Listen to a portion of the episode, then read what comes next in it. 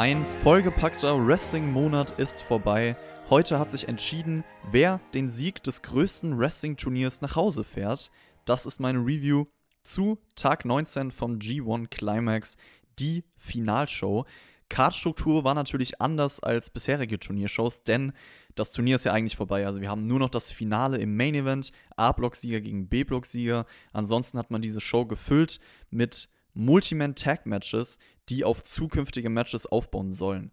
Und was mir immer so ein bisschen im Kopf rumschwirrt als Konzept, was man machen könnte, wäre halt A-Block-Matches oder Leute vom A-Block gegen Leute vom B-Block hier bei dieser Finalshow aufeinandertreffen zu lassen. Ich glaube, dann könntest du noch frische Paarungen und coole Singles-Matches kreieren. Du könntest natürlich trotzdem hier und da deine Multi-Man-Tag-Team-Matches machen, um halt für Aufbau zu sorgen. Aber ich glaube, wenn du dieses Konzept noch reinbringen würdest, wäre die Show als Ganzes, als Finalshow nochmal attraktiver.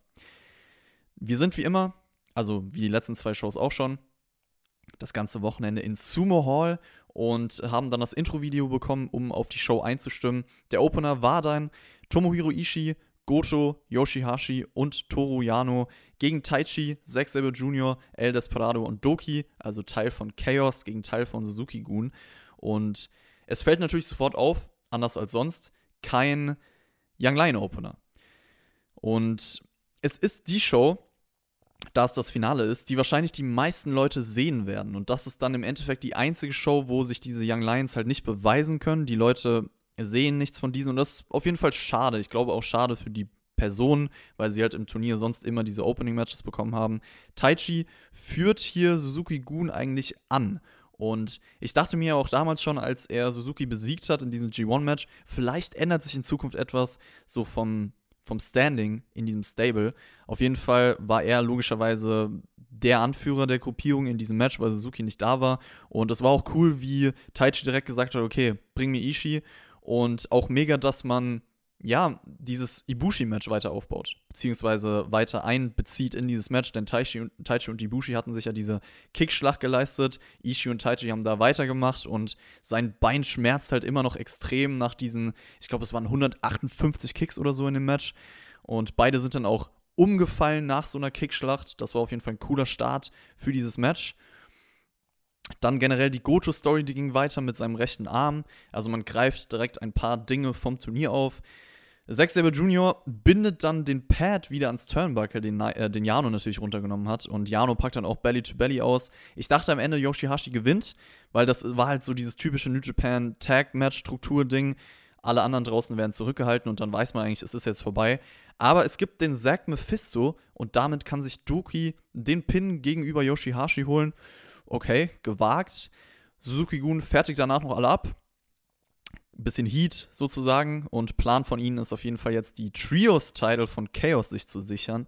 Darauf hat man aufgebaut. Die Gürtel sind natürlich komplett unnötig weiterhin, aber wenigstens baut man ein Match mal ein wenig auf, sagen wir es so. Dieser Opener war von der Qualität her ja, Standard New Japan Multi-Tag-Niveau, würde ich sagen. Solides Ding. Nächstes Match war Hiromu Takahashi und Shingo Takagi gegen Suzuki und Kanemaru. Hiromu ist auf jeden Fall hyped gewesen, wieder im Ring zu stehen dieses Match, Fokus natürlich Aufbau für das Never Openweight Title Match Shingo gegen Suzuki. Ich denke, das wird bei Power Struggle kommen. Viel Gebrawler zu Beginn. Shingo zieht dann seinen Ellbogenschoner aus, weil er sich denkt, okay, ich muss gegen Suzuki einfach drauf scheißen sozusagen. Und Shingo und Suzuki hatten auch eine richtig gute, intensive Wrestling-Phase in diesem Match. Das war auf jeden Fall das Highlight. Kanemaru hat dann noch so einen Einroll am Ende geschafft gegen Hiromu. Ganz guter Nierfall. Hiromu holt sich dann den Pin. Und das war ein ziemlich gutes Tag Team Match. Also wahrscheinlich für mich das Beste von den Tag Matches dieser Show. Ich würde sagen, so ein ganz gutes Drei-Sterne-Match. Hiromo Takahashi will durch diesen Sieg auf jeden Fall auf die Junior Tag Team Titel gehen. Dann haben wir ein weiteres Multi-Tag Team Match. Hiroshi Tanahashi, Bruce Robinson, Jeff Cobb und Master Wato gegen Kenta, Jay White, Ishimori und Gedo. Und ich dachte mir schon so, okay, vielleicht wird man explizit weiter auf diese Bullet Club Spannungen aufbauen. Es war dann so, dass Jay White äh, Tensan parodiert hat, der natürlich bei Master Vato an der Ringseite dabei war. Und äh, Tensan hat es Jay White direkt zurückgezahlt mit einem Mongolian Chop. Korb lässt dann die Leute rumfliegen, war dadurch eigentlich der coolste in dem Match. Also das Fand ich ganz witzig irgendwie. Tanahashi, Kenta hatten dann kurz eine Phase, haben Slaps ausgepackt, Juice Robinson witzelt ein bisschen rum und Tanahashi bringt dann Gedo zur Aufgabe mit dem Clover Leaf, also diesen Move weiter etablieren. Und es war hier auf jeden Fall klar, wer die Niederlage einsteigt, also dass es Gedo wurde. Ich denke, diese Niederlage wird weiter zu Bull Club-Differenzen führen, weil es halt einfach in diesem Stable überhaupt nicht läuft. Tanahashi durch diesen Sieg hat danach gesagt, okay, Kenta, ich will ein Match um deinen Koffer, den du da hast. Und da dachte ich mir schon, so falls das irgendwann mal wieder möglich ist, dass der eigentlich amtierende US-Champion John Moxley wieder nach Japan reisen darf oder keine Ahnung, überhaupt ein Match zustande kommen sollte um diesen Titel, wo auch immer. Falls das wieder möglich ist, vielleicht hat ja Tanahashi dann den Koffer. Und Tanahashi gegen Moxley hört sich auf jeden Fall groß an. Das wäre eine große Paarung, die man vielleicht auch bei Wrestle Kingdom bringen könnte, wenn es dann möglich ist, für einen Moxley nach Japan zu reisen. Das ist mir sofort in den Kopf geschossen. Ich glaube, das wäre auch einfach eine bessere und größere Paarung als Kenta gegen Moxley aktuell. Und Tanahashi hat danach auch noch Liger so eine Luftumarmung gegeben. Das war süß. Das Match von der Qualität hier war ähnlich wie ja, die Matches davor, ähnlich wie der Opener eigentlich war. In Ordnung, kann man sagen. Dann gab es die Pause und es gab eine Ankündigung. Denn wie auch schon dieses Jahr, nächstes Jahr wird Wrestle Kingdom wieder an zwei Tagen stattfinden. Am 4. und 5. Januar unter der Woche. Und dieses Jahr hat das Konzept für mich ja funktioniert. Ich habe das gelobt, ähm, das hatte einen roten Faden und das waren einfach, besonders Tag 1 war halt eine überragende Wrestling-Show. Tag 2 war auch super mit diesem All-Time Classic Main Event für mich persönlich. Und ja, das Konzept hat funktioniert, deswegen freue ich mich drauf. Ich nehme das gerne. Ich glaube, das kann auch dieses Jahr wieder funktionieren oder nächstes Jahr wieder funktionieren. Und es wird spannend zu sehen sein. Ich habe es eben schon angesprochen mit Boxley. Das wäre normalerweise ein Wrestler, der safe bei der Show auftreten würde. Da gibt es noch andere Namen. Ja, spannend zu sehen, welche Wrestler, die aus dem Ausland kommen, hier auftreten dürfen bei dieser Show. Es kann halt sein, dass bis dahin logischerweise Japan immer noch sagt, okay, nee, es darf keine einreisen und so, diese Beschränkungen. Mal schauen, wie sie dann die Cards füllen werden. Da bleiben wir gespannt. Dann hatten wir als viertes Match Okada und Show gegen Osprey und Great Okan. Und Ospreys Stable nennt sich Empire. Show wurde hin in den Mix gebracht und ich hatte so einen kurzen Gedanken, okay, was passiert eigentlich, wenn Show vielleicht heel turnt und zu Empire geht. Aber das ist natürlich nicht passiert. Ich weiß auch nicht, warum mir das in den Kopf geschossen ist. Er war eigentlich nur dafür da, um den Pin zu taken. Das war im Nachhinein klar. Okan auf jeden Fall auffälliges Entrance-Attire. Das Gimmick natürlich generell auffällig, angelehnt an so einen chinesischen Vampir. Okada war wütend natürlich nach diesem Osprey-Turn, hat ihn direkt attackiert. Okan hat Mongolian Chops ausgepackt, hatte eine Dominierungsphase. Sah auch ordentlich aus für sein erstes New Japan-Match seit Jahren, finde ich persönlich. Wir hatten eine Okada-Osprey-Phase. Wir hatten B. Priesty, die wieder eingriff mit dem Dragon Screw gegen Show. Osprey will auf jeden Fall einen neuen Submission-Finisher etablieren, nämlich eine Figure 4. Und ja, passt eigentlich zu seinem Character Switch sozusagen. Match fand ich Standard, sagen wir es so. Also es war klar halt, dass Show verliert. Für mich kam nicht so wirklich Spannung auf. Das war ein durchschnittliches Tag Team Match, würde ich sagen, nicht mehr, nicht weniger. Ich denke, das wird auf jeden Fall zu einem Singles Match zwischen Okada und Okan führen. Das wird zuerst kommen, vielleicht sogar bei Power Struggle.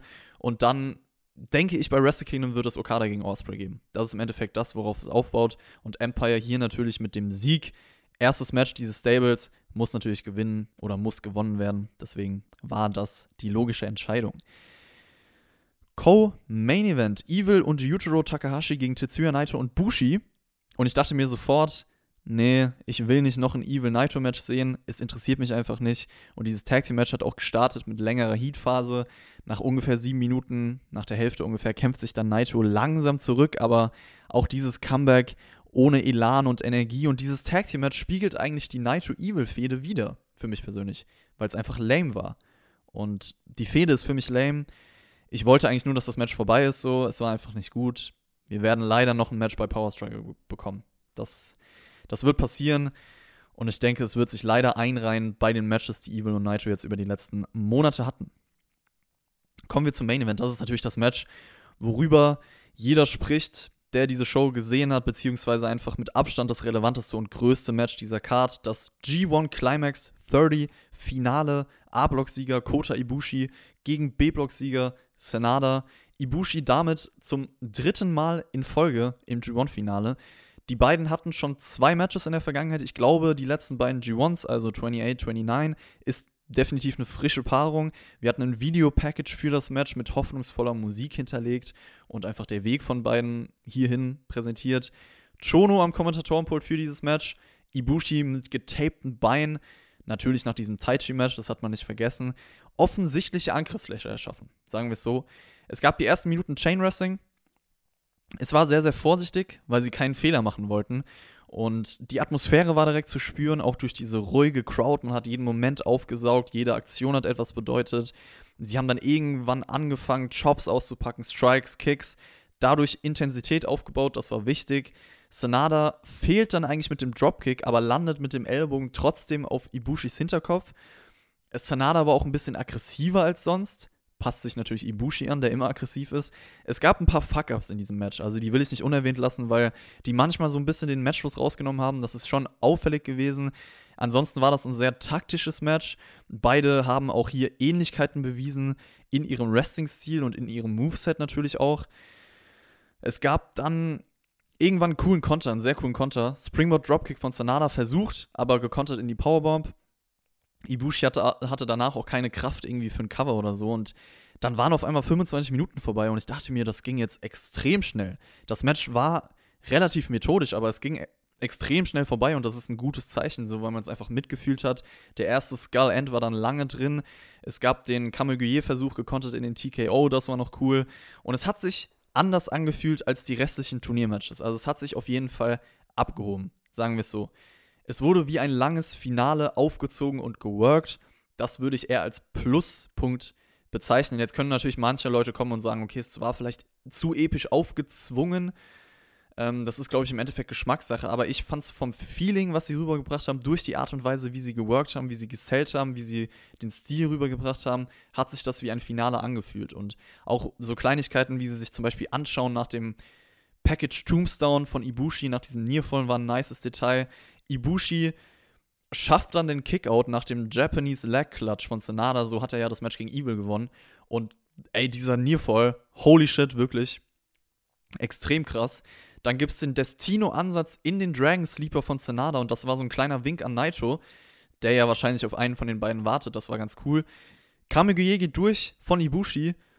Und dieser Nearfall, genauso wie der Leg Clutch davor, also wirklich zwei kranke Nearfalls bei 2,999999 ausgekickt. Also ich habe selten so enge Nearfalls gesehen, die ich auch abgekauft habe. Das war sehr stark auf jeden Fall. Ich weiß auch gar nicht, ist Zenada der Erste, der aus diesem Move rauskommt, aus dem Kameguye? Ich kann mich aktuell an keine Sequenz oder an kein Match erinnern, wo jemand aus dem Kameguye rausgekommen ist. Also das wäre auch crazy. Das zeigt natürlich, dass New Japan viele ihrer Finisher auch schützen kann. Und ähm, dementsprechend kam der Moment natürlich noch größer rüber, weil man eigentlich immer weiß, okay, nach dem Move ist es vorbei. Korrigiert mich gerne in den Kommentaren, es kann theoretisch sein, aber wenn, dann wirklich ganz, ganz selten mal. Und ja, nach diesen Nearfalls äh, gewinnt dann Ibushi trotzdem im Endeffekt mit dem zweiten Kameguye. Man hat am Ende viel Dramatik aufgebaut. Wie gesagt, die Nearfalls funktionieren, viele Wendungen noch reingebracht, es ging hin und her. Ich habe es eben gesagt, das Match hat sich für mich wie ein Finale angefühlt. Und ich fand auch von der Qualität her, dass es großartig war. Also, das war ein sehr starkes Match. Für so ein Match habe ich auch schon gesagt, an manchen Stellen relativ sloppy. Das war komisch irgendwo. Also, es war auch generell, wenn ich das Match beschreiben würde, es ist schwer vergleichbar mit anderen Dingen, weil es irgendwie anders geworkt war. Es war auch komisch irgendwo. Es war jetzt auch für mich von der Qualität, auch wenn ich es sehr, sehr gut fand, kein Endlevel G1-Finalniveau. Es war auch nicht das beste Match des Turniers oder so. Also, wenn man jetzt irgendwie erwartet hat, boah, Klassiker oder absolut krasses Match, Must-See etc., das fand ich jetzt nicht, aber ich fand das Match sehr, sehr gut und ich glaube, eine richtige Crowd hätte es nochmal einen Ticken besser gemacht, sagen wir so. Zum Booking, Ibushi gewinnt zum zweiten Mal in Folge das Turnier crazy. Er weint, sehr, sehr emotional. Ich bin ein riesen Ibushi-Fan, deswegen freue ich mich natürlich. Ich hätte es nicht erwartet vor diesem Turnier. Also ich hätte nicht getippt, dass er nochmal das G1 gewinnt, geschweige denn, dass er nochmal im Finale steht. Aber ich finde es gut. Ich finde, das ist die richtige Entscheidung. Ich finde, das ist der richtige Sieger, weil ich einfach immer noch hoffe, dass er sich jetzt seinen Wrestle Kingdom-Moment holen kann. Er hat sich einfach verdient und es würde mich einfach freuen. Deswegen für mich der richtige Sieger. Und Naito gegen Ibushi, falls das kommen sollte, hört sich mega an als Wrestle Kingdom Main Event. Also da kann was Großes draus entstehen. Ich hoffe, die Nacken des jeweils anderen überleben dieses Match. Also das muss man auch nochmal sagen. Die haben immer crazy Matches gegeneinander. Übrigens danach, Jay White war noch backstage, hat sich mit Ibushi angelegt. Also ich denke, das wird das Match werden um diese Titelchance, also um den Main Event von Wrestle Kingdom. Jay White gegen Ibushi, Rematch vom letztjährigen G1-Finale.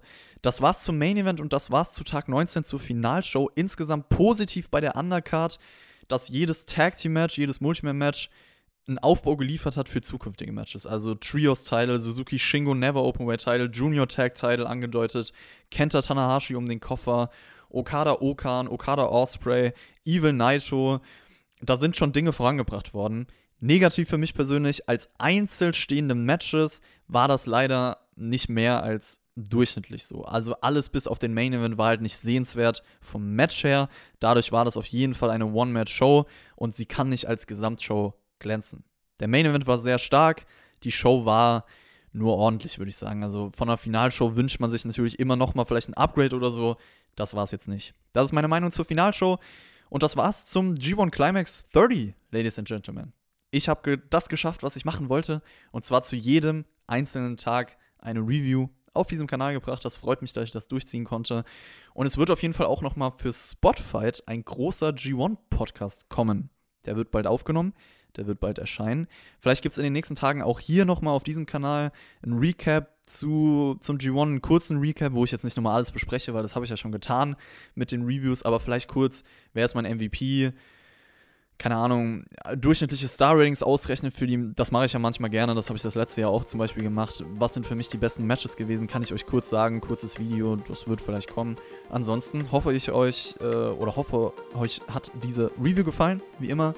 Lasst es euch gut gehen, habt eine schöne Zeit. Wir hören uns bis zum nächsten Mal.